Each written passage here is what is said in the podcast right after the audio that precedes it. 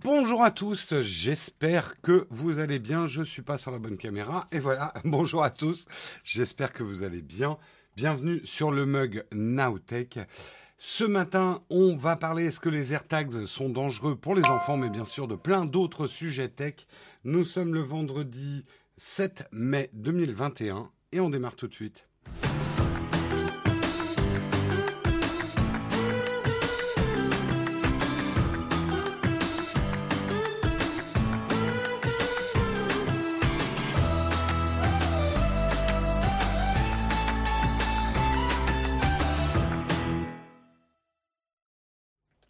Bonjour à tous, j'espère que vous allez bien en ce vendredi matin. Désolé pour les deux petites minutes de retard. Hop, voilà, tout est en place. Refresh de ça, j'ai oublié de mettre la petite oreillette. Ceux qui se demandent ce que c'est que l'oreillette, c'est simplement un petit channel Discord privé entre moi et la modération. Si jamais il y a un problème. Voilà, hop, c'est ouvert. On va pouvoir commencer. Bon, vous allez tous bien. Merci, euh, merci Fessal, I am Fessal pour ton Prime 3 mois. Merci beaucoup. Merci également Akutakun pour ton 6 mois. Merci, merci. Vous allez bien ce matin? Prêt pour un bon week-end? Ou vous, vous allez pouvoir vous reposer? Moi, je vais pouvoir faire des travaux. Ça va être mes week-ends pendant pas mal de temps, je pense. Bon, sur ce, de quoi on va parler ce matin On va regarder ça ensemble. Il y a pas mal de sujets à voir. On va commencer en parlant d'IBM qui annonce la première puce gravée en 2 nanomètres au monde. C'est très petit. Très, très, très, très petit. Euh, on parlera, et ça c'est... Euh, alors le titre y est pas, mais comment Shadow s'est retrouvé un peu coincé entre Microsoft et Apple et c'est pour ça, souvenez-vous, il y a, il quelques temps, l'appli euh, Shadow avait disparu d'iOS. Elle est revenue maintenant. Hein, on a l'appli Shadow sur iOS. Pourquoi elle avait disparu? Justement, c'est assez intéressant. Euh, on parlera ensuite des compteurs Linky. Fin de la mise en demeure de la CNIL contre Engie et EDF. Donc les Linky sont enfin dans les clous en termes de gestion de vos données. On parlera, et c'était le titre, les piles boutons de AirTag sont-elles trop facilement accessibles par les enfants hein On testera la dangerosité des AirTags. Nous avons ici un enfant. Ouais, ouais. Non. Je ferai l'enfant. Voilà. Euh, on parlera, et ça, ça va en intéresser pas mal, Android versus iPhone, le mystère de l'inégale qualité Instagram élucidé. Vous savez que les vidéos et les photos ne sortaient pas pareil euh, qu'on ait un Android ou un iPhone. On sait enfin pourquoi et la bonne nouvelle, c'est que ça va être résolu. Nous parlerons bien sûr de nos super sponsors, Pritel bien sûr, et nous parlerons également de ExpressVPN. On remercie ces deux marques d'être sponsors de l'émission et nous aurons une euh, tartine, une tartine en fin d'émission, euh, justement les mesures que va prendre Twitter pour vous éviter d'insulter les autres. Hein Est-ce que vous aimez insulter les autres? Eh bien, Twitter va vous le faire passer cette envie d'insulter les autres. Je vous expliquerai comment et on en débattra ensemble. Voilà pour le programme du jour. J'espère qu'il vous va. J'en ai pas d'autres. Euh... Sale gosse.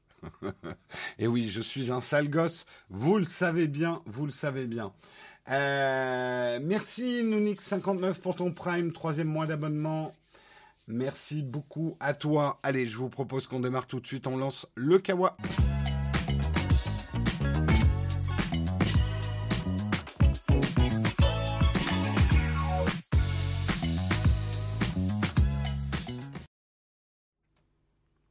Merci beaucoup aussi Louis 4594 pour ton sub. Merci beaucoup à toi. Il a l'air tout doux ton pull. Il l'est. Il l'est, il l'est, je vous garantis. Euh, ce qui est pas tout doux, ça n'a aucun rapport, mais la transition est très mauvaise. IBM annonce la première puce gravée en 2 nanomètres au monde. 2 nanomètres, c'est très petit. Si je dis pas de bêtises, je crois avoir lu ce matin que c'est la taille d'un brin d'ADN ça fait petit. Hein. Je sens que quelqu'un va faire un article. IBM a mis une puce dans notre ADN. Il y en a bien qui va arriver à faire ce titre-là, je pense. Euh, oui, les gosses au Québec, c'est autre chose. Je sais, je sais, Techni Savoir. Tout à fait. Euh, en tout cas, euh, revenons à IBM. IBM a fait un grand pas en avant sur la fabrication des composants électroniques. Ils annoncent avoir fondu la première puce gravée avec une finesse de 2 nanomètres. La société indique avoir concentré 50 milliards de transistors sur la puce de la taille d'un ongle. C'est une première dans le monde des semi-conducteurs, alors qu'Apple et Huawei ont lancé des socs maison basés sur la technologie 5 nanomètres. Euh, de TSMC. D'autres fabricants comme AMD utilisent encore généralement des puces de 7 nanomètres. De son côté, Intel dispose actuellement de procédés en 10 ou en 14 nanomètres. Il est peu probable qu'ils sortent des processeurs en 7 nanomètres avant 2023. Intel a un petit retard sur la, taille des puces. En quoi c'est important la taille des puces hein? Est-ce que c'est juste une valeur merde pardon j'ai tapé dans le micro. Est-ce que c'est juste une valeur marketing euh, pour nous faire des fiches de spec sexy? Non, non. La taille a beaucoup d'importance parce que plus on grave petit, moins ça consomme d'énergie, donc plus c'est, euh, bah, euh, moins ça consomme d'énergie. Donc là, ce qu'ils annoncent, selon IBM, une nouvelle architecture va permettre aux fabricants de processeurs d'augmenter les performances. Oui, ça augmente aussi les performances, euh, puisque vous avez moins de résistance électrique, plus c'est petit, donc ça va plus vite et ça, ça consomme moins, ça chauffe moins. Euh, donc là, ça augmente les performances de 45% avec la même quantité d'énergie que les puces actuelles en 7 nanomètres. Euh, ou d'atteindre le même niveau de performance en utilisant 75% d'énergie en moins. Les appareils mobiles euh, équipés de processeurs en 2 nanomètres pourraient avoir une autonomie jusqu'à 4 fois supérieure à celle des appareils équipés en puces 7 nanomètres. Les ordinateurs portables gagneraient en vitesse, tandis que les véhicules autonomes détecteraient et réagiraient plus rapidement aux objets, indique IBM. Et mon Apple Watch serait beaucoup plus puissante et aurait peut-être une batterie qui dure 3-4 jours. Peut-être, peut-être. Euh, c'est vrai, et on le voit bien, enfin on en a beaucoup parlé autour de la puce M1 d'Apple, euh, que les performances euh, de, puces qui sont plus petites, les performances énergétiques, cette optimisation, souvent on se focalise sur les batteries. On veut que les batteries soient de plus en plus grosses pour augmenter l'autonomie. Mais il y a plein d'autres facteurs qui peuvent augmenter l'autonomie euh, d'un produit informatique, dont la taille de gravure, comme, comme on le sait. Alors, ne vous enthousiasmez pas trop vite. Les 2 nanomètres, c'est pas pour tout de suite parce qu'ils les ont perdus dans le laboratoire, c'est trop... Non, je dis que des conneries. Euh, la société, donc IBM, affirme que cette technologie profitera à des domaines tels que l'exploration spatiale, l'intelligence artificielle, la 5G et la 6G et l'informatique quantique. La technologie permet également de réduire l'empreinte carbone des centres de données et représente 1% de la consommation mondiale d'énergie. Évidemment, la fabrication à grande échelle de ces puces n'est pas pour tout de suite. Pour l'heure, IBM donne pas de date quant à son déploiement. Il prévoit la commercialisation de ses premiers processeurs en 7 nanomètres cette année dans les serveurs Power System. Donc IBM pour l'instant en industrialisation reste sur le 7 nanomètres. Mais, mais, mais ce qu'on apprend, c'est que TSMC, TSMC hein, qui fabrique les, euh, les puces, notamment Apple, planche également sur les prochaines finesses de gravure et prévoit de lancer ses productions à 4 nanomètres et 3 nanomètres l'année prochaine. Donc TCMC sera avant IBM en production de petites puces. J'arrête pas de me prendre le micro ce matin, il y a danger. Euh, TSMC a annoncé que la taille de gravure n'était plus une donnée pertinente pour comparer les puces. Ah, j'ai pas cette info. Merci Nali Eric pour ton sub, septième mois d'abonnement. Merci beaucoup. Oleg, je crois que ça rapporte aussi la, la paix sur Terre, moins de famine, ramène l'amour perdu et trouve du travail. T'en demandes beaucoup, mais ça a certainement une influence. Si sur Tinder, tu vas plus rapidement et tu consommes moins d'énergie, tu as peut-être plus de probabilité de trouver l'âme sœur ou l'amour perdu. Hein euh, Jérôme en veut à son micro aujourd'hui. J'ai décidé de le taper, mon micro. Un tel a un peu de retard. Attention, comme d'habitude, effectivement, le facteur de taille d'un processeur ne fait pas tout. Hein. Euh, ne fait pas tout. C'est comme, c'est comme le nombre de mégapixels sur l'appareil photo. Ça fait pas tout. Il y a d'autres. ça veut pas dire qu'un tel ne peut pas sortir des processeurs puissants. Disons que sur la consommation énergétique, oui, ils vont être un.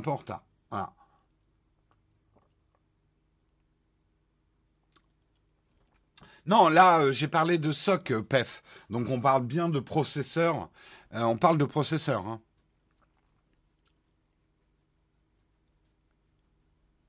La taille ne fait pas tout. Non, la taille ne fait pas tout. Mais c'est une composante importante pour l'informatique du futur.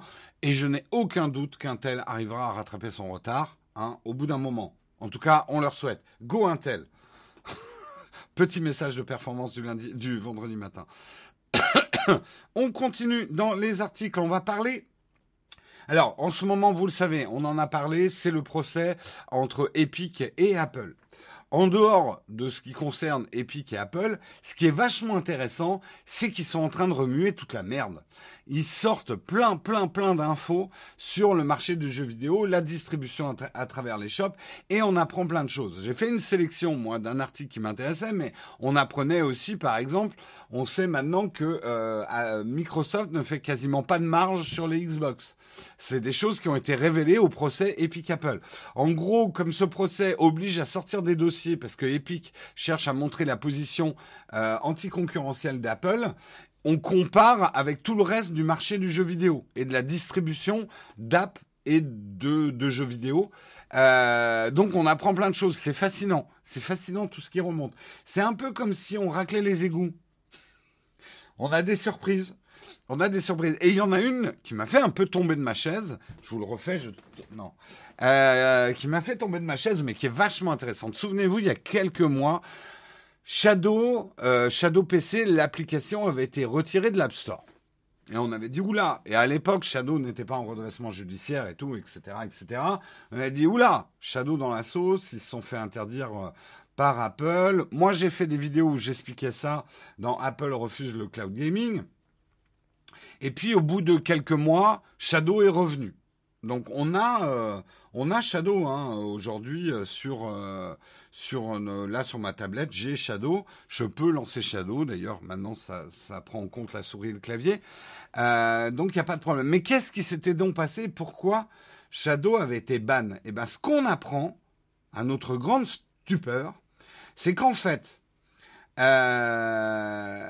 Apple avait bloqué euh, l'offre euh, cloud de Microsoft autour du jeu, de la Xbox, Xbox Cloud. L'application.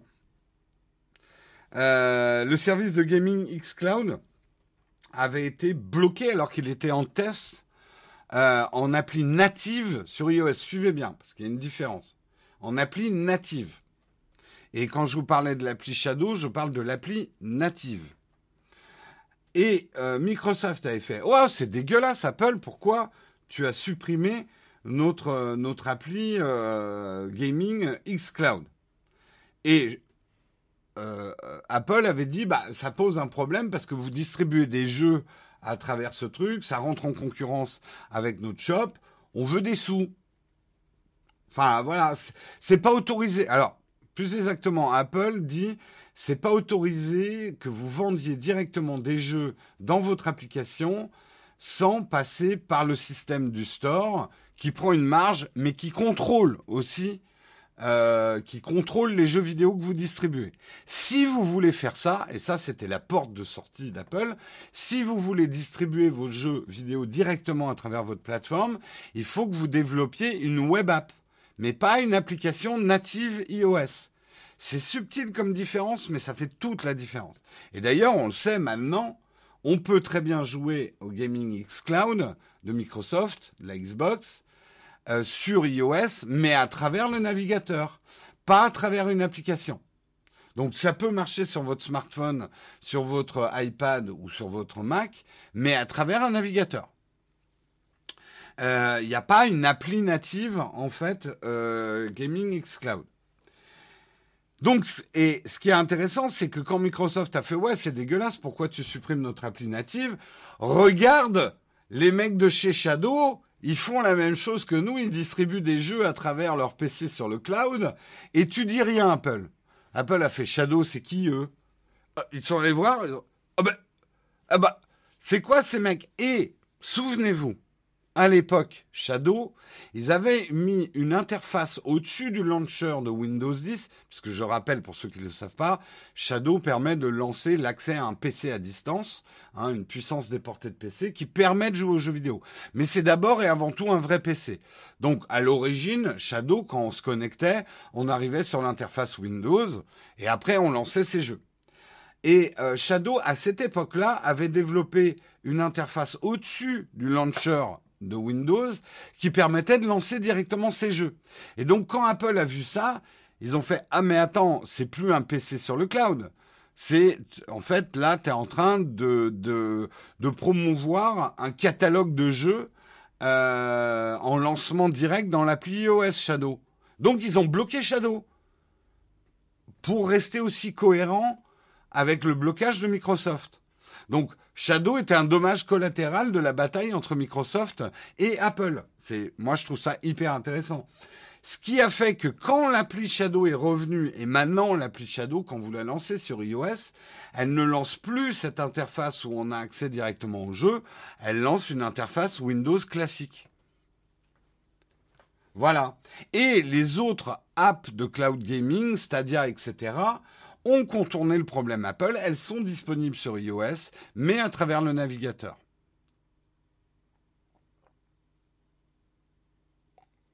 Alors, en fait, si Apple a bien contrôlé Shadow, et là où ils ont taclé Shadow, c'est qu'ils leur ont dit que vous lanciez un PC sur le cloud qui permet de lancer des jeux vidéo, c'est pas notre problème, c'est très bien, ça, il n'y a pas de problème. Par contre, que vous ayez un PC sur le cloud qui a une interface qui lance directement les jeux à travers votre app native, ça en veut pas. Et la preuve en est, c'est qu'aujourd'hui, l'appli Shadow ne lance plus une interface graphique de jeu euh, avant de lancer Windows. C'était en fait cette surcouche. En fait, ce que ne veut pas Apple a une certaine cohérence dans sa bêtise. J'assume ma phrase. Ce que ne veut pas Apple, c'est que, parce que Apple pense beaucoup, enfin, dans leur euh, credo autour de l'App Store, il y a la protection familiale. Ils ne veulent pas que vous puissiez acheter. Alors d'abord, ils veulent la moula, hein, ils veulent une marge sur chaque produit vendu à travers le store, ça c'est une chose. Mais la deuxième chose, c'est qu'ils veulent vraiment assurer l'expérience utilisateur. Ce qui fait peur à Apple, je pense, hein, c'est qu'avec ces trucs de cloud où on peut lancer des jeux directement, les gens ne font plus la distinction entre le fait que le jeu est lancé en cloud gaming, parce qu'en fait, au final, qu'est-ce qui se passe? Tu joues à ton jeu sur un iPad ou un iPhone. Donc au bout d'un moment, et notamment les gens plus jeunes, euh, ou les gens qui n'y connaissent rien, vont se dire, bah, c'est un jeu qui tourne sur mon iPhone. Ils vont presque oublier que c'est un, un jeu en cloud gaming.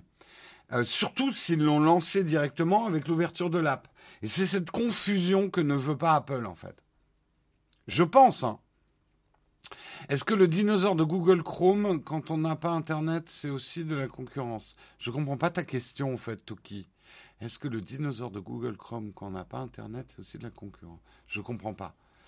Euh, c'est surtout que Shadow est une goutte d'eau dont les GAFA se foutent éperdument. Non, Vincent, une règle, et ça, Apple, euh, là-dessus, ils sont assez, entre guillemets, réglo. La règle s'applique à tous, que tu sois petit ou gros. Ils n'ont pas hésité à kick Fortnite, qui leur rapportait beaucoup d'argent. Hein. Donc, non, on peut, reprocher énormément de choses à Apple. Et là-dessus, je vous soutiens. Il y a beaucoup de choses à reprocher à Apple. Mais, euh, alors, est-ce qu'Apple fait deux poids, deux mesures? Certes. On le sait aussi, par exemple, Netflix, ils ont accordé des droits à Netflix qu'ils n'ont pas accordé à d'autres apps. Euh, ils ont leur chouchou sur l'App Store. Ok, c'est clair. Mais d'un autre côté, ils n'ont pas hésité, par exemple, à éliminer Fortnite et Epic Games de leur store s'il y avait un problème, alors que ça leur rapportait des millions de dollars.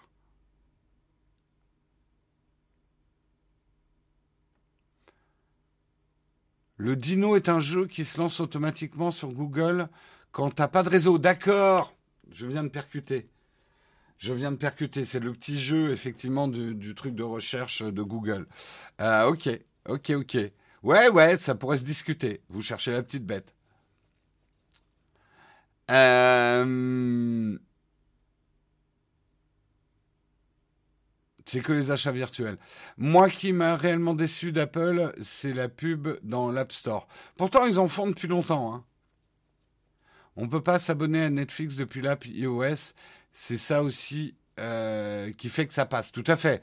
Ils ont essayé de rester dans leurs règles, Apple. Mais c'est vrai que Apple fait des grands à, à Netflix. C'est clair. Disons que Apple aurait beaucoup à perdre si Netflix n'était pas dispo sur iOS. Ça, c'est sûr.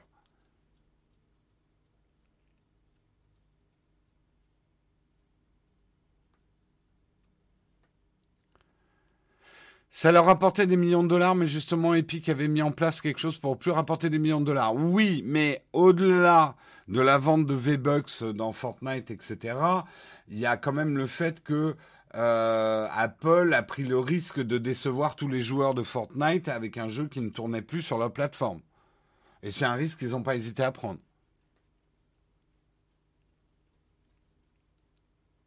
Non, il n'y a pas vraiment. Alors, d'après ce qu'on a vu, j'ai pas fait des tests poussés, mais je l'avais fait à l'époque de Stadia. Le principe du, cloud gaming fait qu'en théorie, votre cloud gaming tourne très bien sur un navigateur. Il n'y aura pas de problème de performance par rapport à une app native.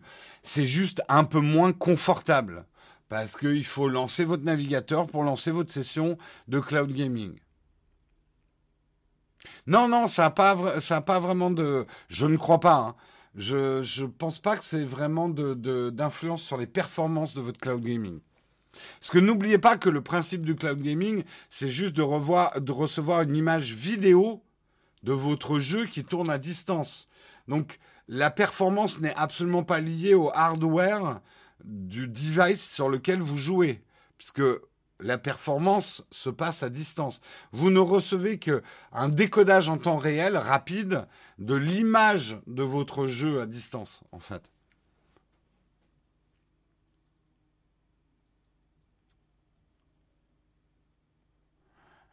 Merci Winters, coucou au Canada également. On adore ce que vous faites, le Canada aussi. On vous aime, le Canada. Non, c'est vrai en plus. C'est mon pays de cœur, le Canada. Euh, j'ai habité toute mon enfance à côté du Canada et on partait beaucoup, beaucoup. Euh, C'était pas le Canada francophone, mais ouais, j'aime beaucoup. C'est vrai, j'aime beaucoup le Canada. Et là, je pars complètement dans les graviers, mais quand même, des gros bisous au Canada. Euh, il manque certaines API avec une web app comme notification. D'accord. Il y a un article de Verge sur la web app xCloud intéressant. Ok, j'irai lire. J'irai lire. Merci Dave. Alors, Roquefort, je t'adore. Euh, hors sujet, mais est-ce que c'est une bonne chose de rachat de Shadow? Garde ta question, garde ta question pour ce soir, 19, je crois que c'est 19h. Je crois que c'est 19h. À 19h, il y aura un événement incroyable sur cette chaîne. Nous faisons un live ce soir avec Micode, Hard Disk, Guillaume et moi, les trois mousquetaires. Euh, euh, nous faisons un live ce soir spécial rachat de Shadow, la seconde chance. Donc on va parler en long, en large, en travers, à l'horizontale, à la verticale, de tout ça, de Shadow, euh, d'Octave Klaba, euh, du rachat euh, du BIC, de Shadow par Ubic. Euh, on va parler de tout ça. On va parler de manière plus générale du cloud gaming. donc c'est ce soir à 19h. Donc marquez-le bien dans votre agenda. Rendez-vous sur Twitch, donc ici à 19h. On compte sur vous. On veut qu'il y ait du monde, on veut qu'il y ait du débat. On a mis code, on a hard ça va être cool. On n'est pas en présentiel, mais ça va être très très sympa. L'émission sera toujours disponible en rediff sur Twitch. Peut-être pas sur YouTube, on va voir. Il faut qu'on décide avec Guillaume. Voilà en tout cas pour... Euh, je trouve ça très intéressant. tout ce qui est en train d'être euh, révélé par ce procès épique, euh, ce procès épique tout court, Epic Games contre Apple. Hein, on est en train de remonter tous les sacs de merde du monde du gaming et tout ce sale business. Il n'y a pas que du sale business, mais en tout cas tout ce business et on n'était pas au courant de grand-chose. On passe à l'article suivant et on va parler de votre copain vert fluo dégueulasse préféré. J'ai bien sûr parlé de votre compteur Linky, compteur Linky qui vous espionne votre, vos moindres faits et gestes. Non, plus sérieusement, souvenez-vous, en février dernier, la CNIL avait épinglé Linky, avait épinglé EDF et sa filiale NJ en disant vos compteurs, les informations que ça prend sur les gens, il y a quand même pas mal de dangers. On n'est pas super à l'aise avec, euh, le parcours de consentement euh, sur l'échange des données et le stockage des données. Et mine de rien, c'est vrai que Linky a des informations très très vie privée qui intéresseraient beaucoup, beaucoup d'ailleurs les annonceurs, un peu nos heures de lever quand l'électricité se met à électrifier chez vous ça veut dire que vous êtes en train de vous lever, vous allumez les lumières, machin, etc. Euh, vos habitudes de coucher, vos consommations d'objets électriques, on pourrait en déduire votre électroménager. Il y a quand même énormément d'informations de vie privée euh, dans, vos Linky. Euh, compteur Linky et vaccin 5G, c'est la cata. Je ne, fais pas dans le complotisme, moi, monsieur. Donc, il y a eu deux mises en demeure contre EDF et sa filiale Engie. Eh bien, aujourd'hui, la CNIL estime que les manquements d'Engie ont cessé après une décision identique concernant EDF en février. La CNIL avait pointé en février les manquements en matière des deux fournisseurs recueillir le consentement des consommateurs à la collecte de leurs données. Euh, ainsi qu'une durée de conservation excessive de ces données. Les données révélées par les compteurs pouvant donner des informations sur la vie privée des occupants de blablabla, je vous l'ai déjà dit. La société a mis en ligne un nouveau parcours de consentement lors, euh, duquel le client peut consentir au suivi de sa consommation quotidienne sans devoir également consentir au suivi de sa consommation à la demi-heure précisée à la CNIL. Et je sais, je viens d'ouvrir mon compte chez EDF et c'est vrai qu'il y a un nouveau parcours de consentement. A mis en place une nouvelle politique de conservation des données de consommation. Les durées de conservation sont désormais proportionnées aux finalités pour lesquelles elles sont traitées, poursuit la CNIL. Donc c'est bon. Let your Linky alone. Hein. Arrêtez de vous acharner sur lui. euh... Oui, non, mais je sais que c'est Enedis qui installe les Linky. Mais le data, c'était NJ EDF. Hein EDF, vous connaissez, ils ont une filiale qui s'appelle NJ. Mais je sais que c'est Enedis qui installe Linky.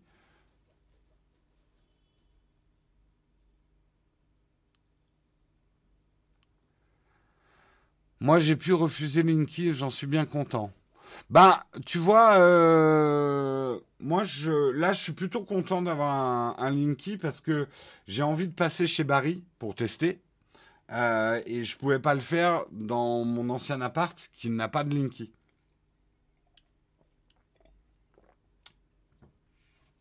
Alors, NJ n'est pas une filiale.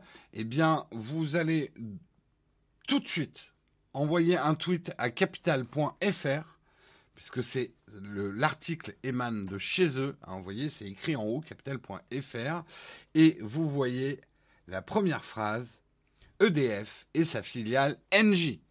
Donc s'il y a une erreur, vous ne me tapez pas dessus. Vous allez vous plaindre à capital.fr. Donc envoyez tout de suite votre tweet rageux. Mais j'en sais rien, moi. Je connais pas, moi. Je, je me suis pas trompé. J'ai lu cette phrase.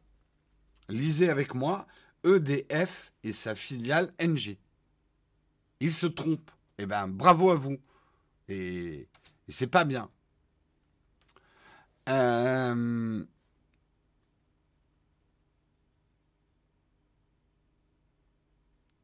D'accord, il voulait dire Enedis, c'est pas NJ. D'accord, ok bah, ils sont quand même, ils sont quand même plantés même dans leur titre. Hein. Donc, bouh, capital.fr. C'est pas bien.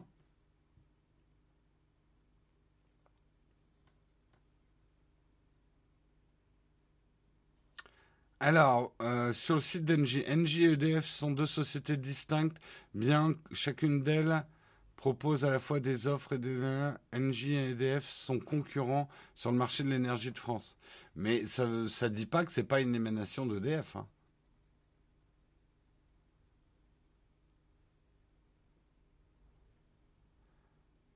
Le titre est bon car ce sont les fournisseurs qui récoltent les données. Mais bien sûr, je crois que en essayant de corriger, vous faites une erreur, la chatroom. Je sais que c'est euh, Enedis qui, euh, qui installe les compteurs euh, LinkedIn. Je connais plus après les différences exactes entre Enedis et EDF, mais globalement, si je dis pas de bêtises, Enedis c'est le hardware et EDF maintenant c'est un peu le software. Disons que Enedis c'est les tuyaux et, et ce qui passe dans les tuyaux c'est EDF. Et Engie et aussi un fournisseur d'électricité qui prenait des, informations.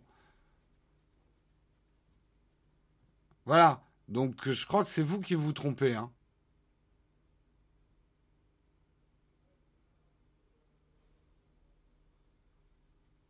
Oui, oui. Euh, moi, NJ, je, pense que c'est un peu comme Soch et Orange.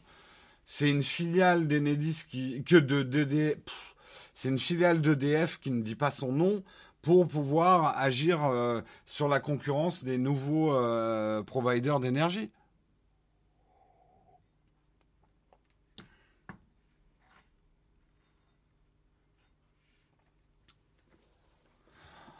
Oh là là, il y a débat, il y a débat en tout cas dans et des hauts aussi euh, dans, dans le chat. Non, NJ est un énorme concurrent d'EDF. Alors.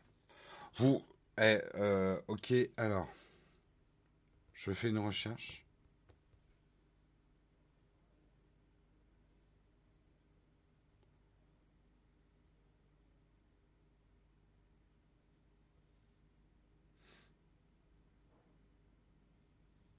Alors, je regarde.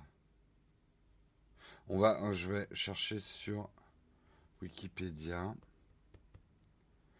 Non, je sais que c'est pas très important, mais c'est quand même très important. Engie est un groupe industriel énergétique français. C'est le troisième plus gros groupe mondial dans le secteur de l'énergie hors pétrole en 2015. Son principal actionnaire est l'État français, qui détient un quart du capital. Euh, le groupe naît en, le 22 juillet 2008 de la fusion entre Gaz de France et Suez, que certains disaient.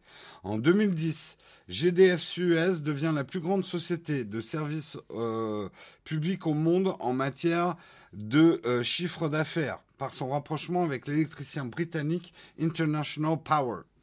En avril 2015, le groupe annonce le changement de son nom commercial. GDF Suez devient NJ, dénomination sociale à partir du 29 juillet 2015.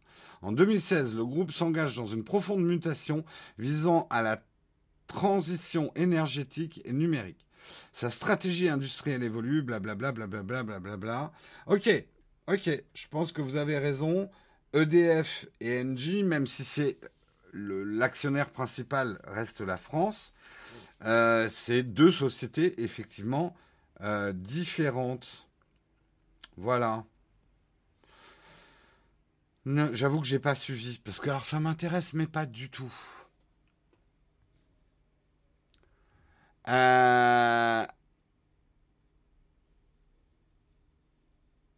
EDFNJ euh, e Total Direct ce sont tous des concurrents. Eh bien, c'est très bien. La concurrence, moi, je suis content. Voilà. Et allez. Euh, et Capital, bouh, Capital. On continue dans les articles si vous le voulez bien. On va peut-être pas bloquer toute la matinée sur NJ et EDF.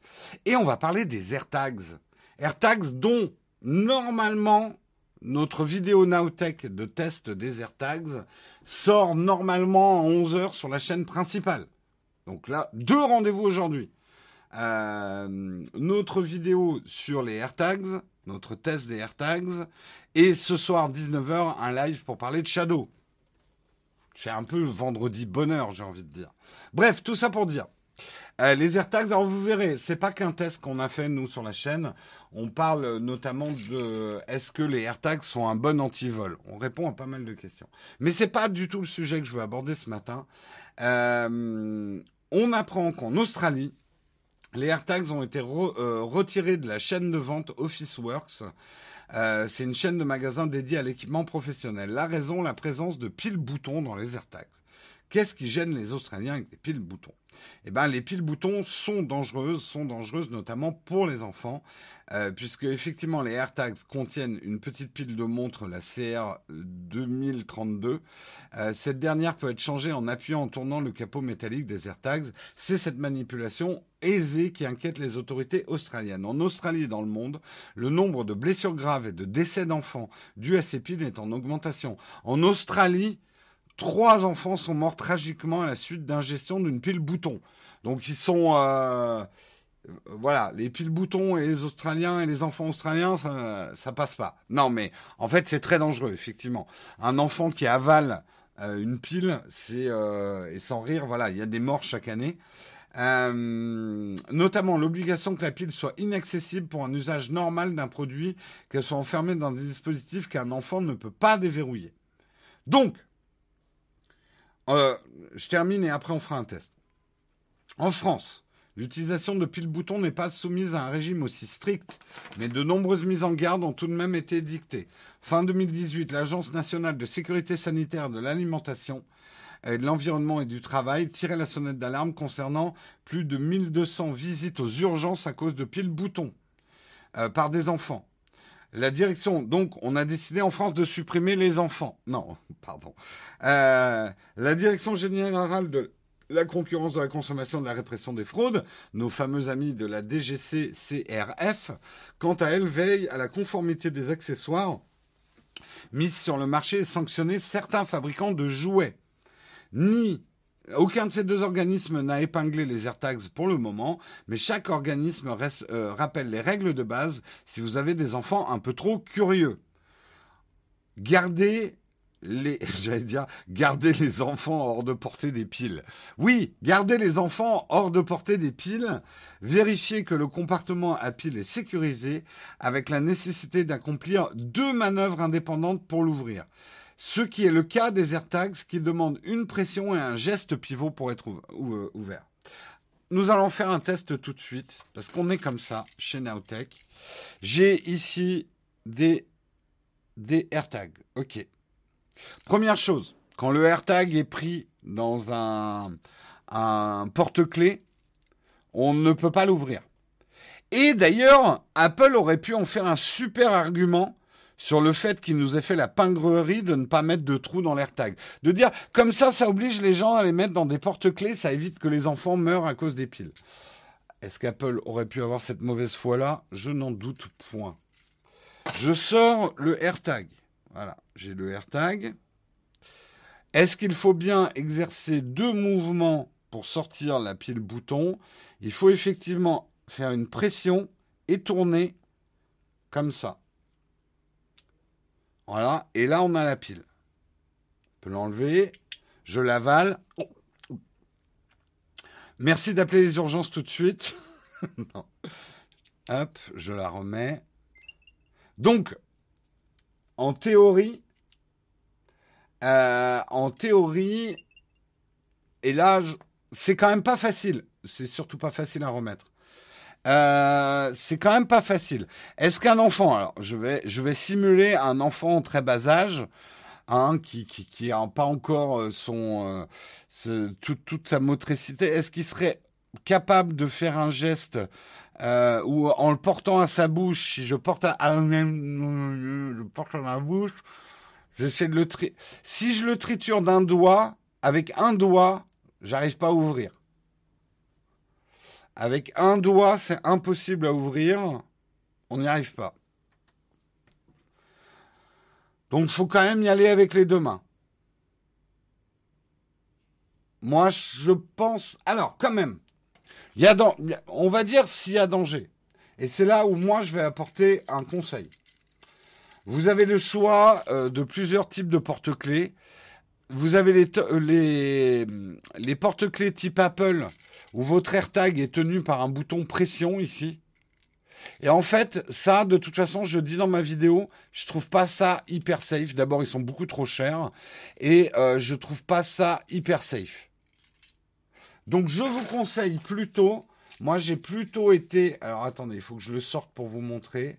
J'ai plutôt été d'abord favorablement. Euh, acquis par le, le Belkin, qui est aussi vendu hein, sur le site Apple, ou ce type de truc. Pourquoi le Belkin est mieux et protège mieux vos enfants, comme dirait Marise euh, C'est que vous allez comprendre comment fonctionne le Belkin. Vous avez un anneau et pour enlever le AirTag du porte-clés, il faut enlever l'anneau.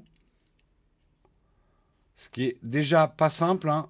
Ceux qui se sont cassés des ongles sur des anneaux de porte-clés me comprendront faut d'abord enlever l'anneau. Voilà. Et ensuite, faut faire pivoter, et j'y arrive jamais. C'est super dur. Donc même Jérôme n'y arrive pas. Donc vous imaginez un enfant. Putain, j'arrive jamais à faire cette putain de manip. Je vais y arriver, je vais y arriver.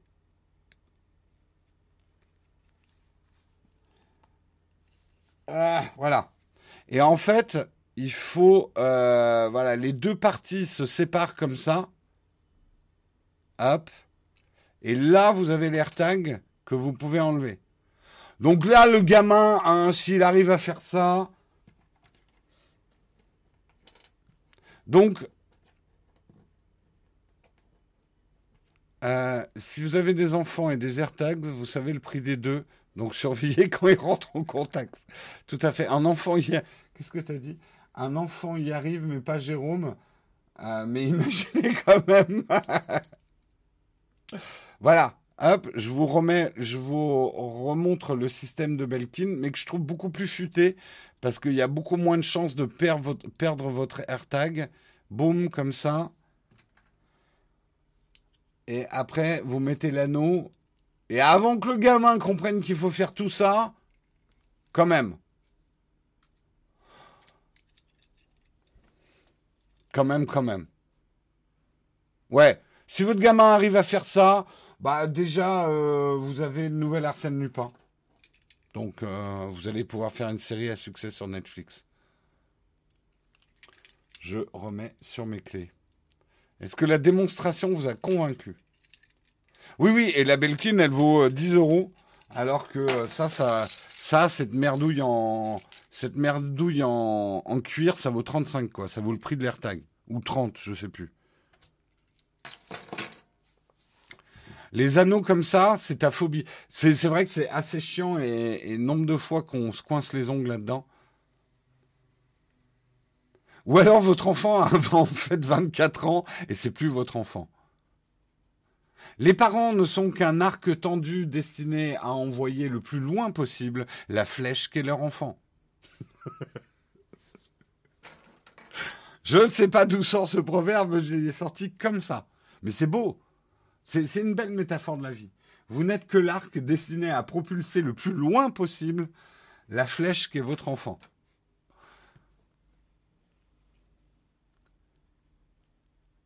Euh, je sens que je vais devoir me faire des anneaux en impression 3D. Il y a déjà plein de plans de, de réceptacles à AirTag en 3D. Hein. Oui, mais si l'enfant n'est pas une flèche, bon, il fait ponk.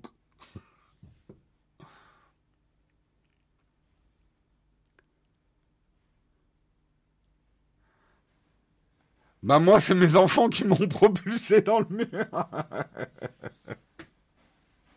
non, mais c'est une métaphore qui est jolie parce que euh, en gros, euh, ouais, vous êtes qu'un propulseur, mais un enfant, c'est un individu. Vous n'êtes pas responsable de tout, hein. Voilà, ce n'est qu'un individu. Donc, les parents peuvent donner une impulsion initiale, mais ne contrôlent pas la trajectoire de la flèche. C'est Kali Gibran pour la ref. D'accord, merci. Je me semblait bien que je l'avais. C'est pas moi qui l'ai inventé, je l'ai entendu quelque part.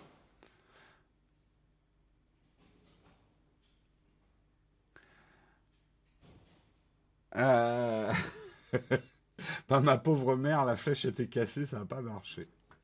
Après, il y a des parents qui n'ont pas la corde très tendue, hein, non plus. Hein, on peut dire ça. Hein, qui donnent pas forcément la bonne impulsion. Hein.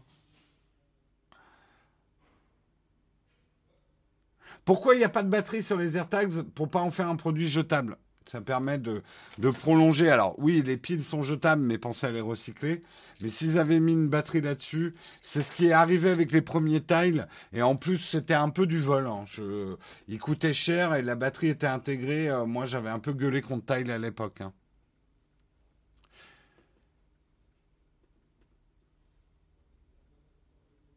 Mort le AirTag et dit quel goût ça a. Je l'ai fait, je l'ai mis dans ma bouche le AirTag ça, ça a le goût de mon gras de doigt. Plus un peu de. C'est un petit goût de clé. Petit goût de métal euh, clé, cléique.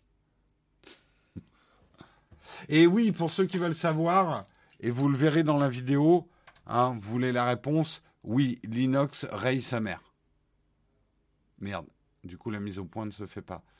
Eh oh, Sony, mise au point, euh, normalement t'es bon à ça. T'es bon à la mise au point, Sony. Voilà. Vous voyez pas bien, mais en fait, ça raye à mort l'inox.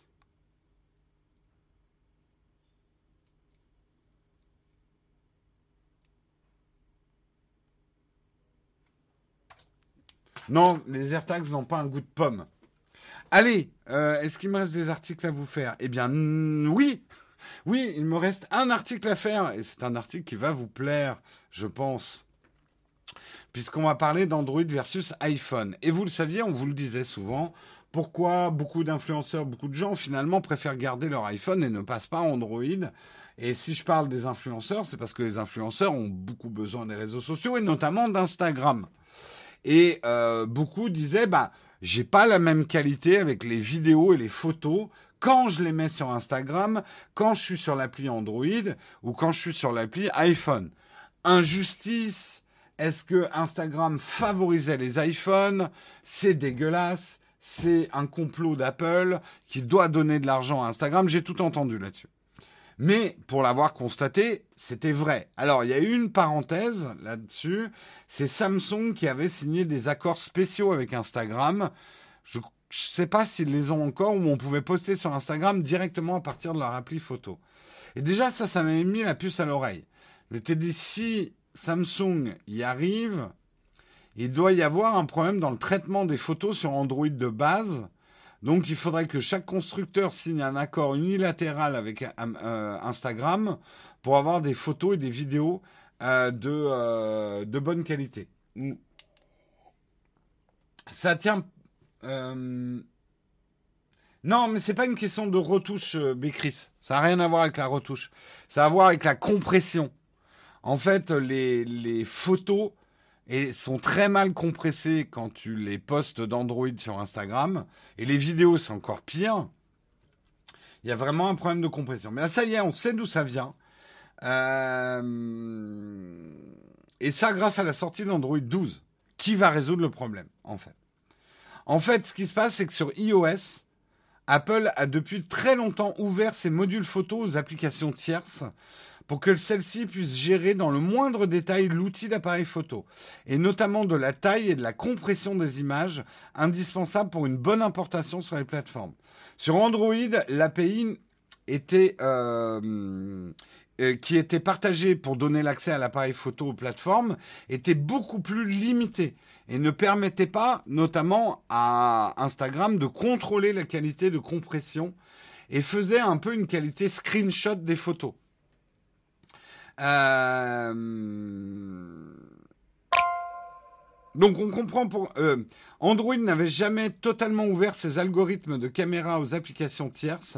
Il en découlait ça découlait d'un conflit d'intérêts. Euh, les marques préfèrent que les utilisateurs prennent des photos avec leur propre application et d'une gestion de sécurité. De nombreuses applications malveillantes sont des applications de retouche ou d'appareil photo. Donc cela explique ceci, ou ceci explique cela plutôt. Quand Samsung avait passé un accord direct avec Instagram pour avoir des bonnes photos et des bonnes vidéos, il fallait passer par l'appli photo Samsung et pas par une appli photo Google. Voilà. Pour une fois, effectivement, c'est Apple qui était le plus ouvert des deux. Et les choses, et c'est là où je vous rassure c'est la bonne nouvelle, les choses vont changer avec Android 12. Hein euh, Android 12 qui est déjà arrivé, je crois, ou en train d'arriver, je sais plus. Euh, c'est Android. À la fin, c'est à la fin du mois, oui, Android 12. Je confonds parce qu'il y a déjà des bêtas, mais euh, oui, oui, c'est à la fin du mois, lors du déploiement de la mise à jour. Donc, faites vos mises à jour Android 12. Six mois après, quand votre fabricant le permettra. Je sais, 10%, 10 des smartphones Android n'auront pas la mise à jour plus que 10%.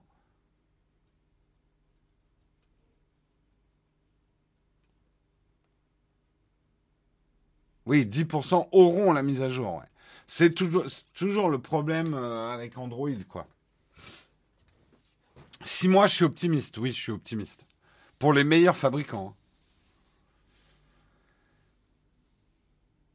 C'est assez horrible de gérer les images de la SDK Android au niveau de la mémoire. Merci pour ce témoignage, Eymaric. Euh,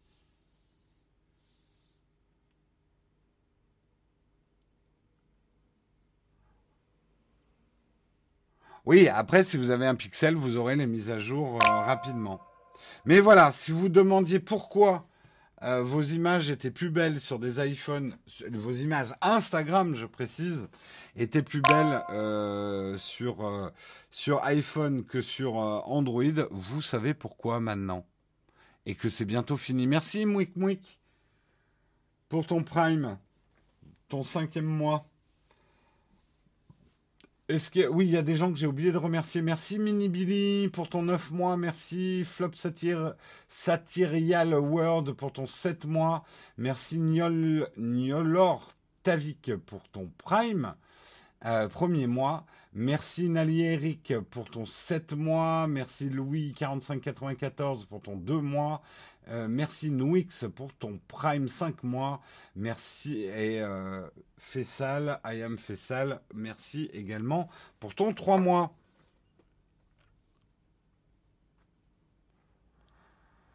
Euh,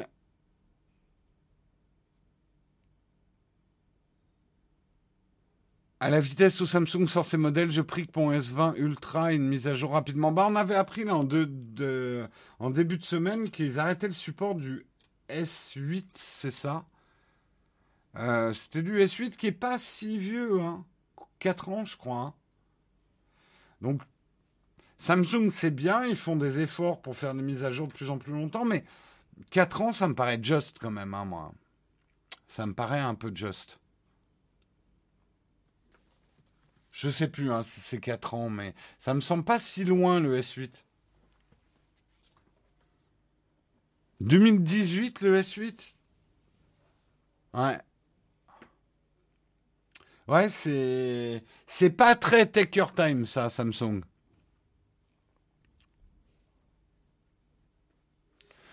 Et effectivement, côté iPhone, euh, la 14.5 marche jusqu'à l'iPhone 6S.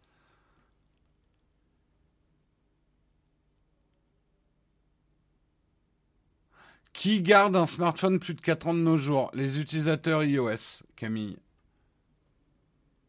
Camouille, la fripouille, pardon.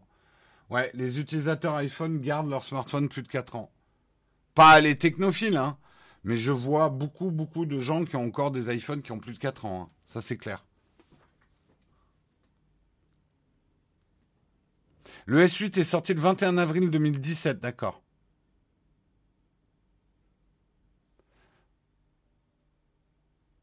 Ouais, sur, euh, euh, Apple, les gens gardent effectivement leur iPhone beaucoup plus longtemps en général. Hein.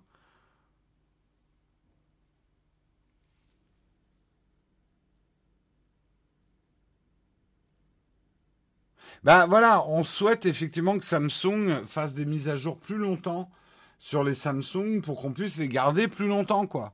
Ça serait cool. Mais ils y viennent, hein. c'est dans leurs intentions.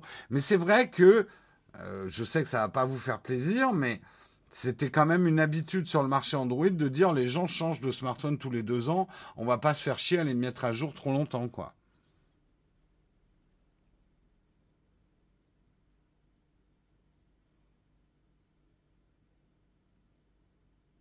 Les problèmes des mises à jour, c'est pas que d'avoir les derniers euh, gadgets logiciels à la mode, c'est surtout des questions de sécurité aussi hein, du smartphone. Le 6S date de septembre 2015, ouais. Donc c'est un smartphone qui a plus de 6 ans, ouais.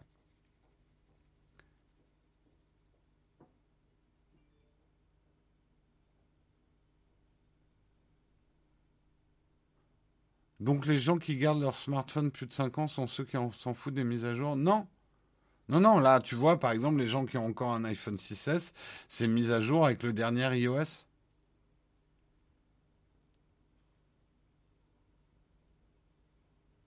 Et même, effectivement, les smartphones plus anciens iOS ont eu une mise à jour de sécurité il n'y a pas si longtemps.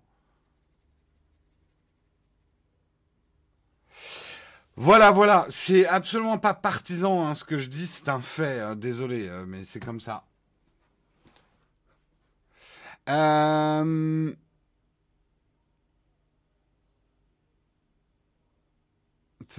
il y a plein de ROM custom. Ah ouais, mais si tu fais tes mises à jour avec des ROM custom, ça c'est réservé à un certain type de clientèle. Je me vois mal à dire à certaines personnes de mon entourage, oui, pour mettre à jour ton Android, là, il faut que tu prennes une ROM custom. Je veux juste un ROM arrangé, moi, pas, pas de ROM custom. Hein. Euh,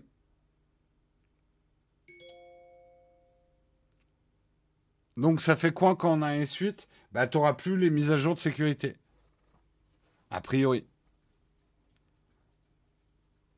Bon, allez, on passe à notre sponsor. Notre sponsor, c'est Pritel. Pritel, le petit, le grand, le géant prit-elle l'opérateur engagé sans engagement Ce que je dois vous dire, c'est qu'effectivement, leur promotion s'est arrêtée la semaine dernière. Mais regardez, regardez ces petites cases noires. Il y a une nouvelle promotion. Et en fait, vous allez comprendre un petit peu comment fonctionne euh, Pritel. C'est pas des promotions, cet encadré noir. C'est qu'en fait, leur prix change tout le temps. Et par exemple, ce mois-ci, c'est les, je crois, hein, c'est les prix du grand qui ont changé, euh, notamment les euh, les les différents stades, puisque vous savez effectivement que vos forfaits sont flexibles. Vous choisissez un forfait, par exemple, vous choisissez le grand, et selon le data que vous allez consommer, euh, vous allez payer un prix plus ou moins cher. Si par exemple je consomme 40, 50 gigas de données le mois prochain avec mon forfait le grand, je vais payer 12,99 euros hein, par mois.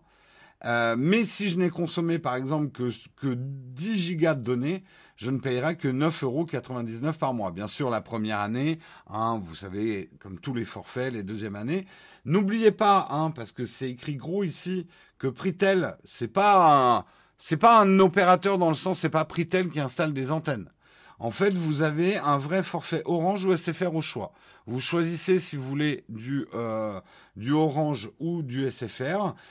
alors, tu me demandes qui choisit du SFR. On comprend que tu n'aimes pas SFR. Dans certaines régions, quand même, SFR fonctionne mieux qu'Orange. Donc, euh, Pritel vous donne le choix. Vous choisissez Orange ou SFR par Pritel.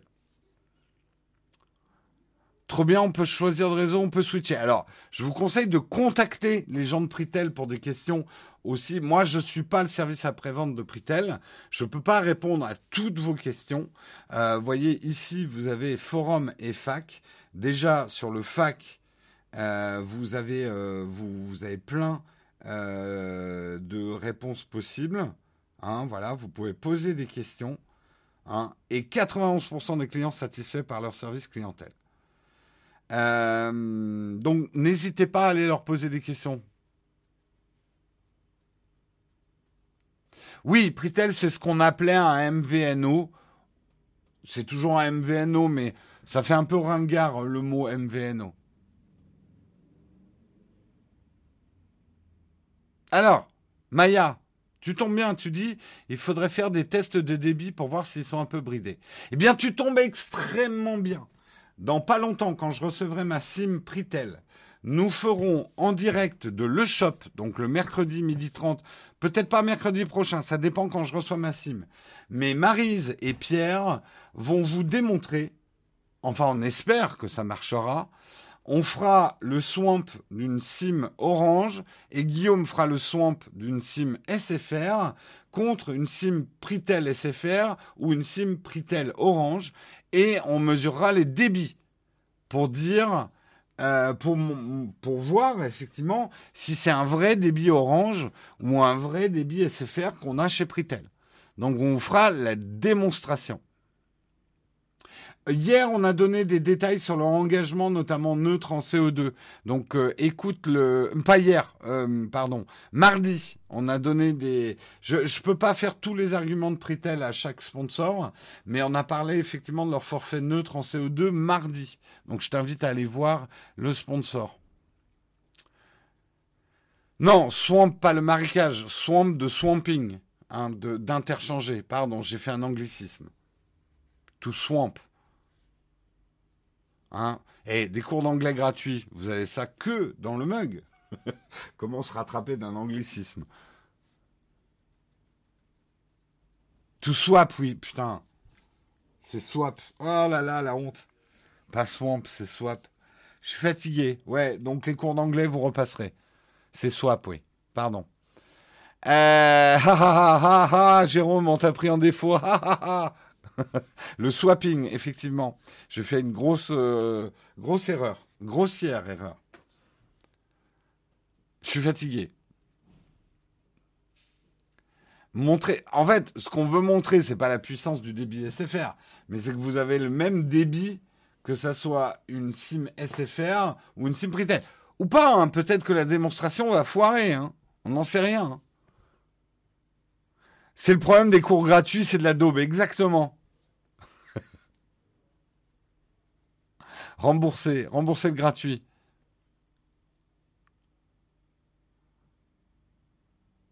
Oui, oui, je sais, Swamp, c'est le marais. Je ne sais pas pourquoi j'ai fait cette erreur. C'est que je dois être dans la vase. C'est ça. Euh... Dors, j'aimerais bien. Non, en plus, je dors bien. Hein. C'est juste que mes journées, enfin, c'est épuisant en ce moment. On est épuisé. Je vous le cacherai pas. Il va falloir qu'on se prenne des vacances un jour ou l'autre. Je pense à la fin des travaux, parce que les journées de boulot plus les journées de travaux, ça fait beaucoup de journées dans une journée. Euh, moi, je veux des cours d'anglais. Ben, pas avec moi. Laisse tomber les cours. Euh. Bref. C'est quoi les vacances? Un truc, j'ai oublié le, j'ai un peu oublié le concept. En tout cas, nous, on remercie nos amis de Pritel d'être sponsors de l'émission. On remercie également nos amis d'ExpressVPN qui sont également sponsors de l'émission. Hein, c'est Guillaume et Marion qui vous en parlent mieux que moi euh, d'ExpressVPN, mais sachez quand même que ExpressVPN, si vous voulez obtenir 3 mois gratuits sur un abonnement de 12 mois, vous utilisez notre lien qui est dans la chatroom et dans le texte du replay. Et c'est pareil pour Pritel, utilisez bien le lien qu'on vous a donné dans le chat ou dans le texte du replay de cette émission. Voilà. Merci, merci beaucoup à nos deux sponsors. On passe à la tartine.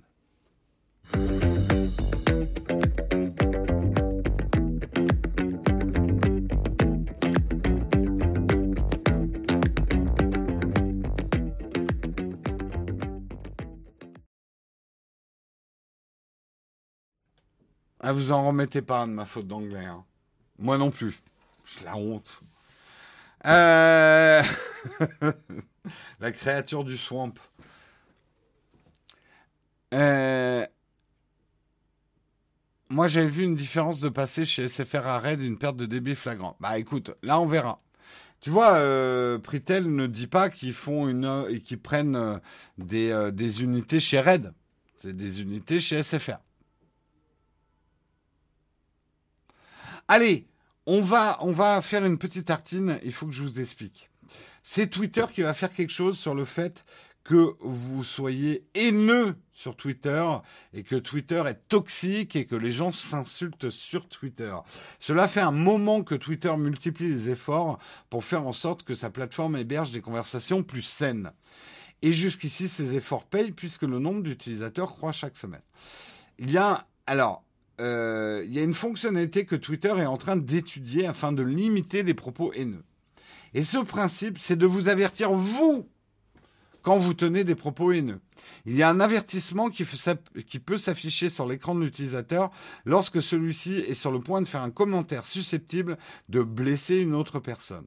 L'entreprise a commencé à tester cet avertissement en 2020. Ces avertissements ont montré un impact positif sur la qualité des conversations pendant les tests. Et cette semaine, Twitter annonce le déploiement de cette fonctionnalité. Désormais, ces avertissements pourront s'afficher sur les écrans de tous les utilisateurs des API OS et Android qui utiliseraient la langue anglaise. Donc c'est pas encore disponible en français. Il va falloir apprendre tous les gros mots français à, à l'algo. Cependant, Twitter suggère que d'autres langues seront prises en charge.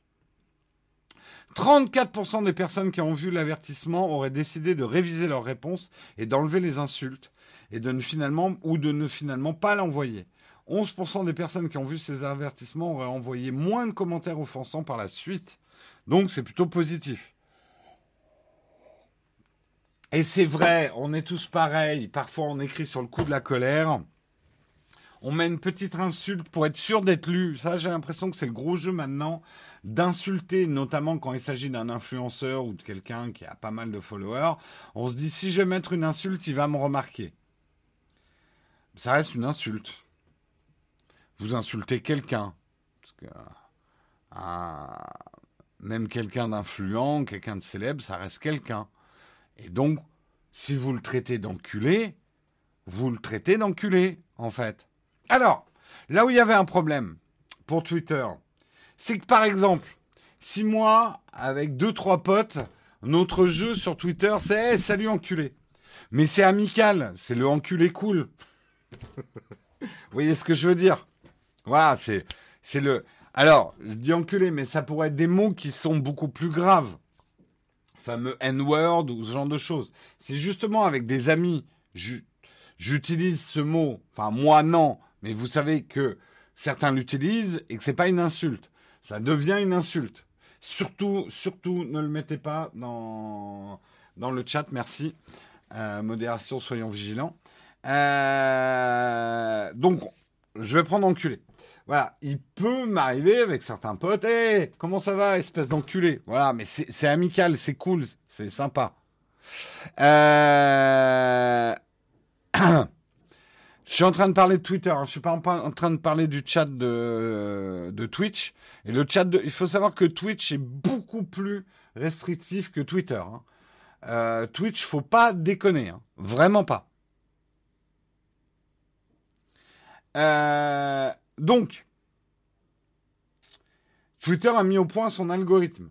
Si vous utilisez le mot dans un cadre d'une personne avec qui vous discutez souvent, l'algorithme de Twitter aura une plus grosse tolérance sur les les gros mots. Parce que ça peut être des jeux de mots, ça peut être le gros mot un peu amical.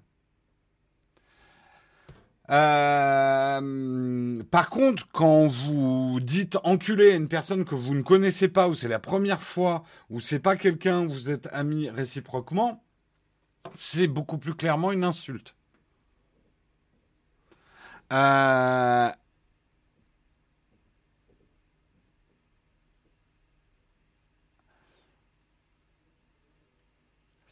Euh, Twitch ne rigole pas avec les insultes, tout à fait. Euh, donc, moi, j'ai deux conseils à vous donner qui sont mieux que l'algorithme. Il y a, en fait un truc qui est bien mieux que n'importe quel algorithme et qui est gratuit et que tout le monde peut utiliser avec un minimum d'effort. Ça s'appelle un cerveau. Alors je sais, c'est une découverte pour certains, mais avec le cerveau, vous pouvez faire deux choses avant de tweeter. La première chose, c'est quand vous êtes sur le coup de la colère, vous attendez. en gros, moi j'ai ce principe-là. Je, ça m'arrive hein, de commencer un tweet ou même une réponse à quelqu'un alors que je suis en colère, mais je m'oblige à ne pas l'envoyer. Je le laisse parfois sur mon écran. Je vais faire autre chose. Je reviens deux, trois heures après. En règle générale, j'essaie toujours de laisser passer une nuit avant d'envoyer un commentaire énervé. Jamais, jamais envoyer un, un tweet sur le coup de la colère. Laissez retomber la colère et voyez si vous... Et ça m'est arrivé hein, d'envoyer des tweets euh, sans y toucher, un peu insultants, mais bien rentre dedans. Je les ai envoyés, mais je les ai envoyés le lendemain matin. Voilà. L'autre conseil, et c'est certainement le plus important, et je vous demande de m'écouter là-dessus. Je, suis désolé, je vais prendre en exemple quelqu'un euh, euh, qui était dans le, jeudi contributeur hier et qui s'est peut-être pas aperçu que ça aurait pu être blessant ce qu'il m'a dit en fait. Ça m'a pas blessé parce que je prends bien, mais je, vous explique. Partez toujours du principe que quand vous dites quelque chose à quelqu'un sur Twitter, il est en face de vous à portée de claque. Voilà. C'est un principe, c'est vachement bien.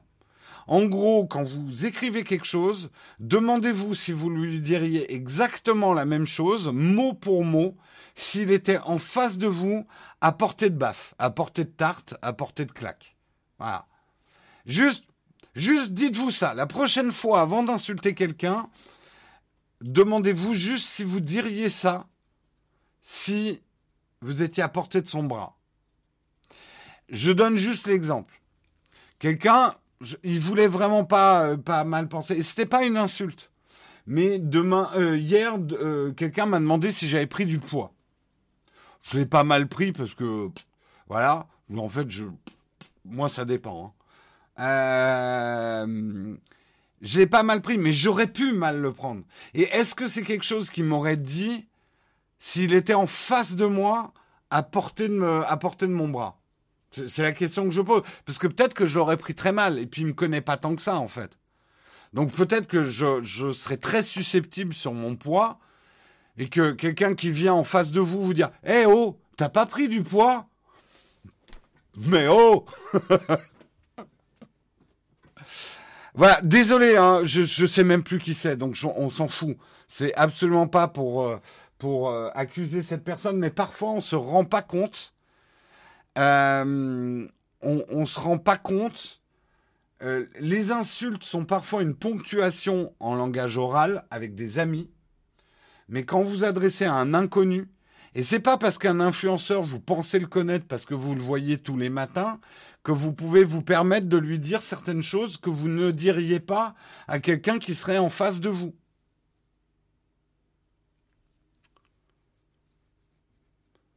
Donc, Vraiment, appliquez ce principe tout simple. Euh, ne dites pas quelque chose à quelqu'un sur les réseaux sociaux que vous ne seriez pas capable de lui dire en face à portée de baffe.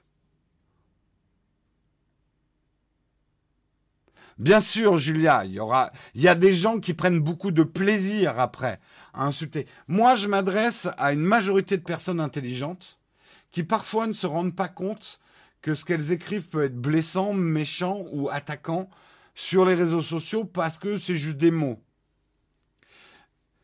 N'oubliez pas que les intonations ne passent pas dans le langage écrit, à moins d'être un très bon écrivain, et certainement pas sur des phrases courtes.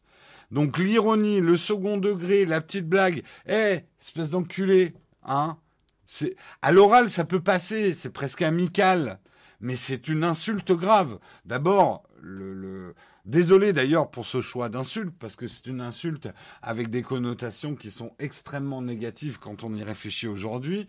Elle est passée dans le langage commun, mais ça serait bien qu'on l'abandonne. Mais, et c'est vrai que c'est un peu une ponctuation dans, certaines manières. Donc, n'écrivez pas comme vous parlez, quoi, déjà. Oui, oui, dans le sud, c'est une ponctuation, enculé.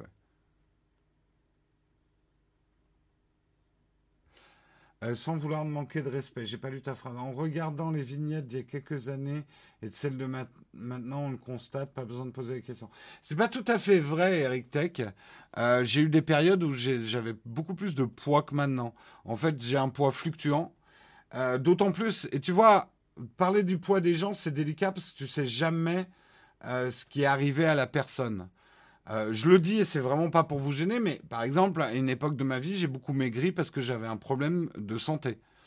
dont je vous ai pas tenu au courant parce que c'était ma santé. Euh, mais voilà. Donc c'est toujours très délicat parce que vous me connaissez pas, vous connaissez pas ma vie. Et c'est pas parce que vous me voyez tous les matins que vous pouvez vous permettre de dire certaines choses.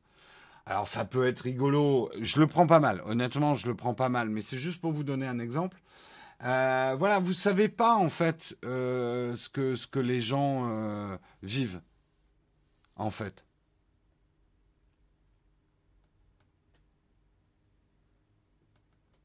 Mais c'est pareil sur l'âge. Les petites remarques, ça peut être c'est taquin. Je sais que vous pensez pas à mal quand on me tacle sur mon âge. Ça me blesse pas. Alors, ça me blesse pas, sauf quand c'est pas drôle et que c'est redondant et qu'il y en a qui, qui, sont obsédés par ça. Ça, au bout d'un moment, ça me saoule, quoi. Euh, parce que c'est de l'agisme. Euh, non, après, je le prends pas mal, hein, les remarques sur mon âge, euh, voilà. de toute façon, vous êtes que des jeunes cons, donc j'en ai rien à foutre. Mais c'est plutôt, voilà, quand ça devient lourdingue, en fait, que c'est chiant.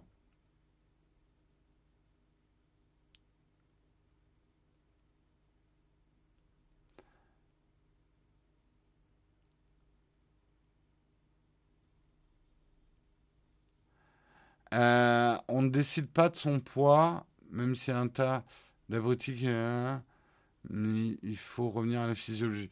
Il y a ça, il faut savoir que la perte de poids n'est pas toujours aussi un signe de bonne santé.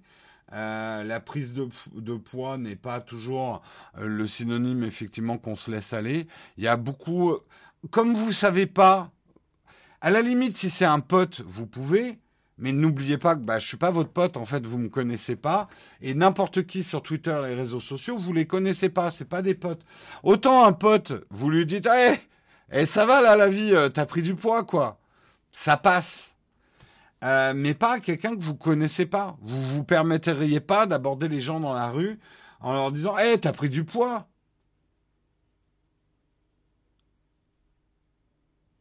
Non, en fait, arrêtez de vous focaliser sur le poids, parce que c'est pas du tout ça. C'est plutôt, est-ce que vous permettriez certaines remarques à des gens que vous ne connaissez pas et que vous croisez dans la rue? Alors, je sais que la confusion peut être grande, puisque vous pensez nous connaître, nous dont les visages apparaissent régulièrement euh, dans vos écrans. Mais non, vous ne nous connaissez pas, en fait, du tout. D'abord parce qu'on dissimule toute une partie de notre vie, ce qui est normal et, euh, on n'est qu'un personnage en fait. Et vous ne pouvez pas nous parler d'une manière aussi familière que vous parleriez à des, à des amis. C'est ça en fait. Exactement, traiter son, son pote de bâtard, ça passe. Moi, j'arrête pas. Mais euh, vous, vous iriez pas voir quelqu'un dans la rue. Salut bâtard. Non, ça se fait pas.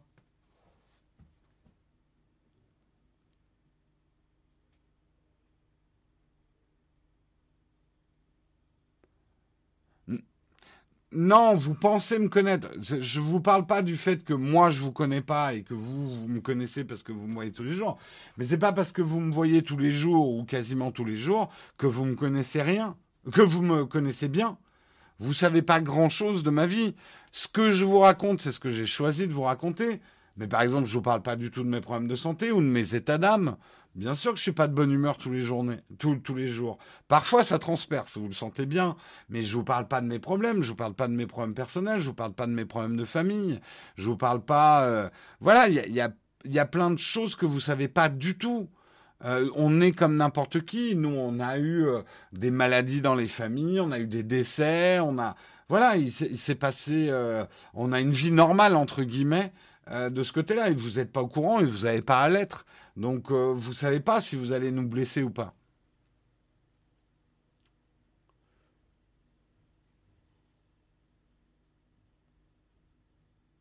Moi, je m'étais aperçu, et Marion m'aide bien là-dessus, parce que c'est vrai que avant que je connaisse Marion, j'étais très, je partageais beaucoup euh, trop, je pense, ma vie.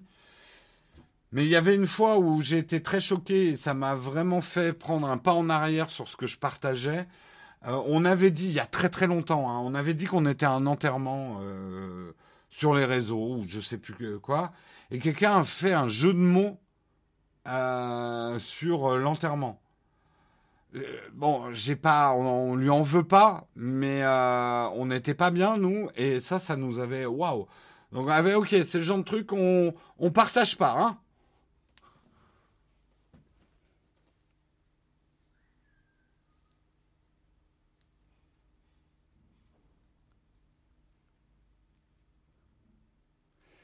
Euh, ça va faire un compliment pour contrecarrer tout ça. Ton éclairage est juste génial, face contre background. Euh, tout y est. À combien de spots? Euh, Écoute, j'en utilise trois. J'ai deux backlights, une keylight. J'ai, alors, enfin, si j'ai une, léger, une légère fill light, mais qui est pas une lumière, pas une lumière d'éclairage, c'est une lumière de décor.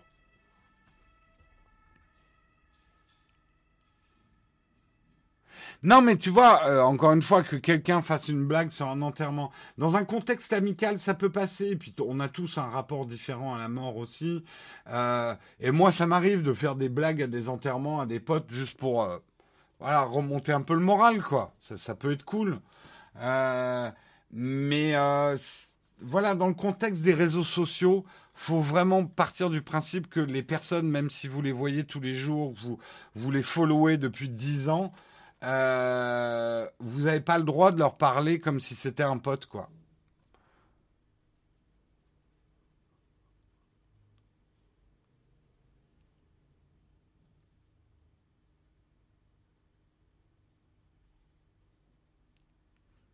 Non, j'ai deux backlights, une keylight. Bon, on va peut-être. Euh, moi, j'ai trouvé ça intéressant ce que fait Twitter. Et, mais voilà, j'en ai profité pour vous dire, en tout cas moi, ma manière d'agir sur les réseaux. Si vous, vous, si vous voyez un jour passer un de mes tweets où j'insulte quelqu'un, dites-vous que je l'ai réfléchi ce tweet, que je ne l'ai pas balancé tout de suite. Ou alors c'est une blague avec un pote, quoi. Euh, mais euh, mais euh, voilà, ça c'est ma première règle d'hygiène numérique. La deuxième, effectivement, c'est que j'essaye de ne rien dire sur les réseaux que je n'aurais pas le courage de dire à quelqu'un qui était à portée de baffe, quoi. Ça m'est arrivé d'insulter quelqu'un, ouais. Ça m'est arrivé. Ah oui, oui, ça m'est arrivé.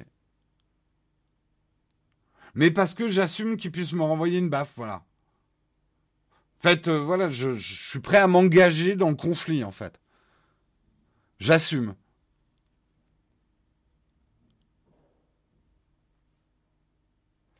Une personne en moins sur Terre, c'est moins. Oh là. Waouh, bravo la référence. Putain. Euh, le problème, c'est le même, on essaie d'expliquer, on le fait souvent dénoncer. Genre sur les infox, etc.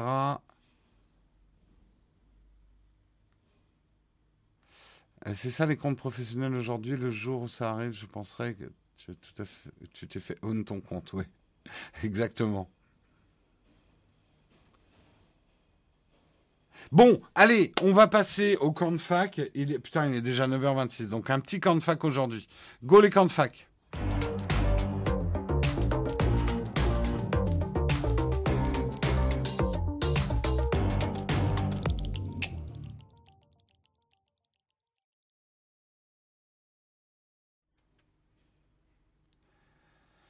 J'ai du mal à imaginer Jérôme mettre des baffes ou alors à la Astérix.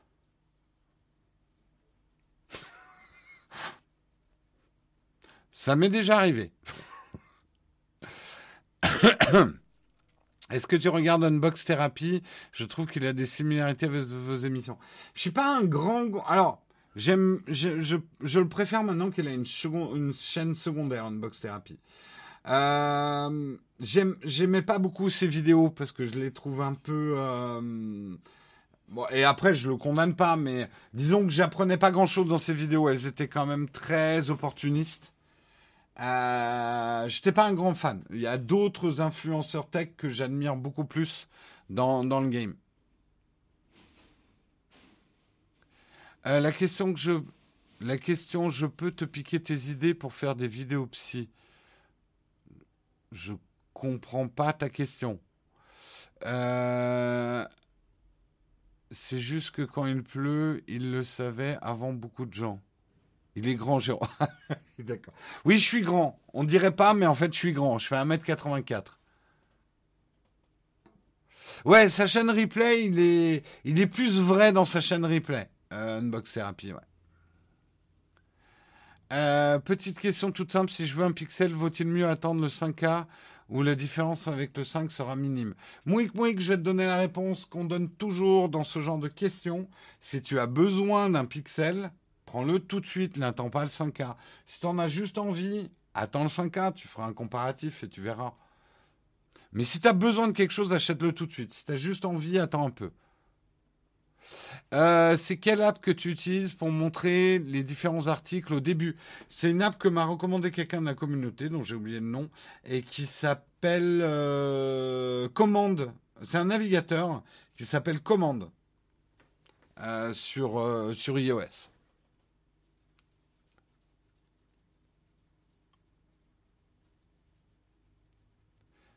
Oui, attends euh, Google I.O. dans quelques jours et surtout regarde le vide-grenier. Ouais. Si vous êtes contributeur, n'oubliez pas, d'ailleurs on a mis des nouvelles offres sur le vide-grenier. Il y a des nouveaux produits d'occasion à acheter pour les contributeurs.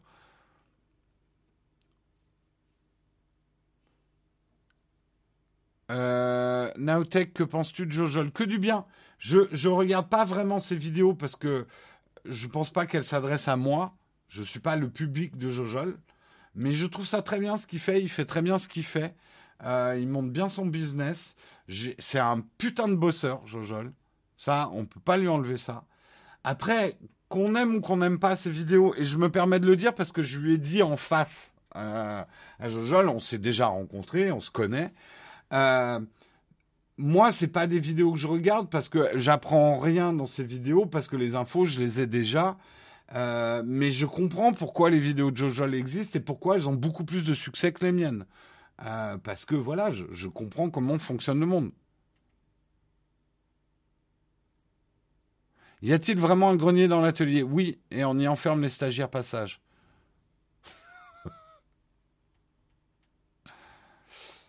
Alors, non, il n'y aura pas sur le vide-grenier le Pixel 3 euh, peut-être le 3.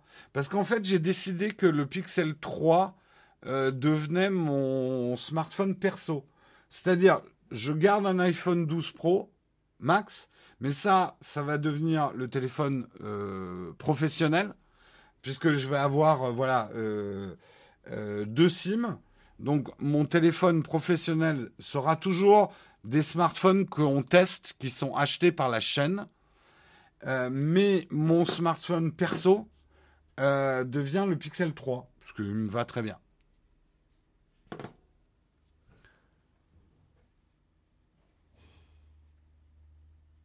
franchement, euh, Pixel 3, il est génial. Hein. Il est petit, léger.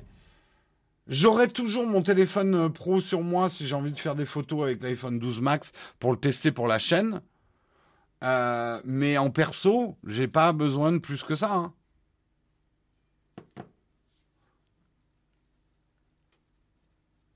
Oui, on a vu la fonction de donation sur Twitter, ouais. On a vu, on, verra. On verra si on l'intègre dans notre programme contributeur. Le problème, ça va être les API, encore une fois. As-tu des conseils pour transporter deux smartphones? Un dans le sac, un dans la poche. Tu veux dire que ton perso n'est pas un Apple? Bah oui, moi je, je prends un Android en perso, ouais.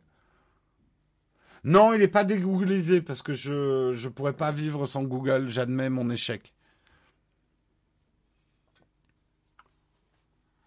Je voulais dire que je trouvais que tu avais une belle vision sur certains points et savoir-vivre. Je trouvais intéressant les développer en vidéo avec ton accord. Oh, bah, mes idées sont, euh, sont open source. Il hein, n'y euh. a aucun problème, euh, Maya. Je suis juste un peu gêné parce que j'ai l'impression d'avoir des idées de merde, mais ça, après, c'est à toi de juger. Hein. Que penses-tu de Back Market? Nous avons fait une vidéo sur le sujet et je partage l'avis de Guillaume qui a fait cette vidéo, Paul et Charlie. Donc sur notre chaîne principale, notre chaîne YouTube Nowtech, tu trouveras une vidéo non sponsorisée par Back Market où on donne notre avis. Avec un Prime, on accède à vos outils pour contributeurs. Tout à fait. Les Prime vous donnent accès sur le Discord au channel euh, des contributeurs et dans ce channel, vous avez le vide-grenier. Mon Pixel 3, je l'adore. Après, j'espère que la batterie tiendra le plus longtemps possible. Oui, moi, je, bah, après, voilà, euh, ça va dépendre effectivement si la batterie tient.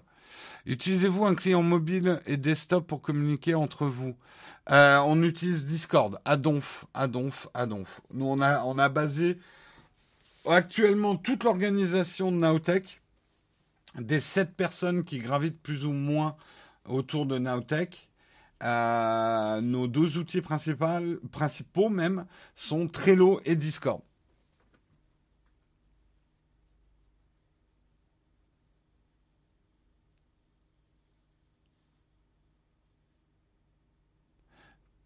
Paulet Charlet, j'ai déjà répondu hein, sur Back Market, donc attention de pas spam.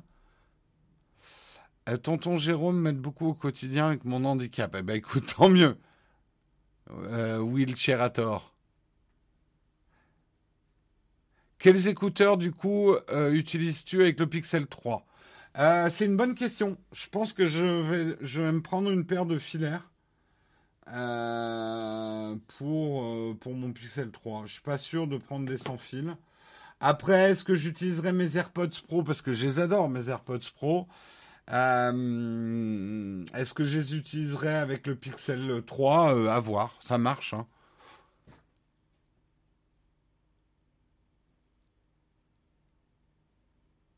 On accède comment au grenier? Il faut devenir contributeur et ensuite sur le Discord enregistrer le fait que tu es, euh, contributeur. Ça dépend si tu es contributeur Patreon, euh, contributeur par euh, Twitch ou contributeur par YouTube. Mais ça vous donne un accès à des rooms privés sur le Discord. Et dedans, il y a une room privée réservée aux contributeurs qui s'appelle le vide-grenier. Pourquoi t'es passé sur un pixel? Bah Parce qu'il me va très bien, il marche très bien. En fait, euh, pour être franc, j'utilise beaucoup moins mon téléphone perso que mon téléphone pro.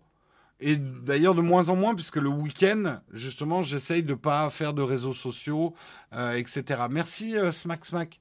Donc ça m'ira très bien un, Pixel 3 pour voilà juste avoir un petit téléphone perso que j'ai dans la poche. Après le reste de la semaine, j'ai ça en pro quoi. J'ai le luxe, de par mon travail, de pouvoir avoir deux smartphones dont un qui sera toujours un smartphone récent puisque c'est les smartphones que je teste. Euh, et euh, voilà, un téléphone de base en perso, quoi. Il y a encore des contributeurs Tipeee, oui, encore beaucoup. Il va falloir qu'un jour on fasse la migration officielle.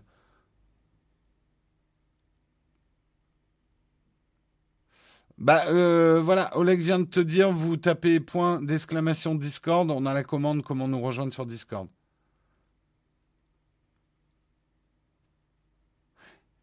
Non, là pour le coup, j'ai pas des doubles SIM, ça va être une SIM différente. Alors c'est pas encore le cas, mais je vais avoir une SIM avec un nouveau numéro de téléphone euh, privé et, euh, et ma SIM professionnelle en fait.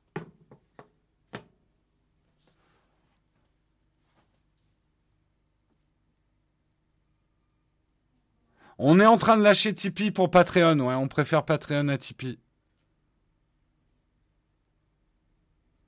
Mais on va faire le changement, on fait le changement en douceur. Hein. Si vous êtes sur Tipeee, stressez pas.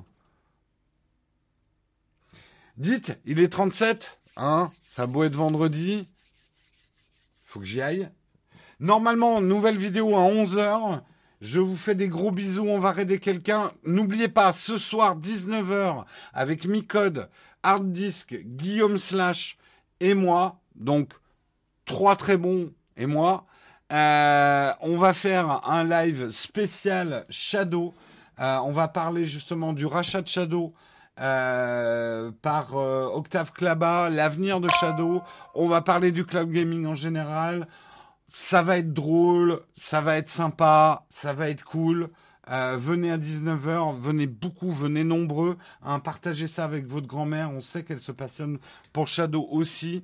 N'oubliez pas, je serai de retour également lundi à 8h, hein, ici, pour faire le mug. Pour ceux que je ne revois pas, je vous souhaite un excellent week-end. Qui on va raider ce matin? On regarde ça tout de suite. Eh bien, nous allons raider, raider, raider, raider. Attendez, je vais voir un peu qui y a. On va prendre un peu de temps. Qui y a ce matin? Cabri flonflon.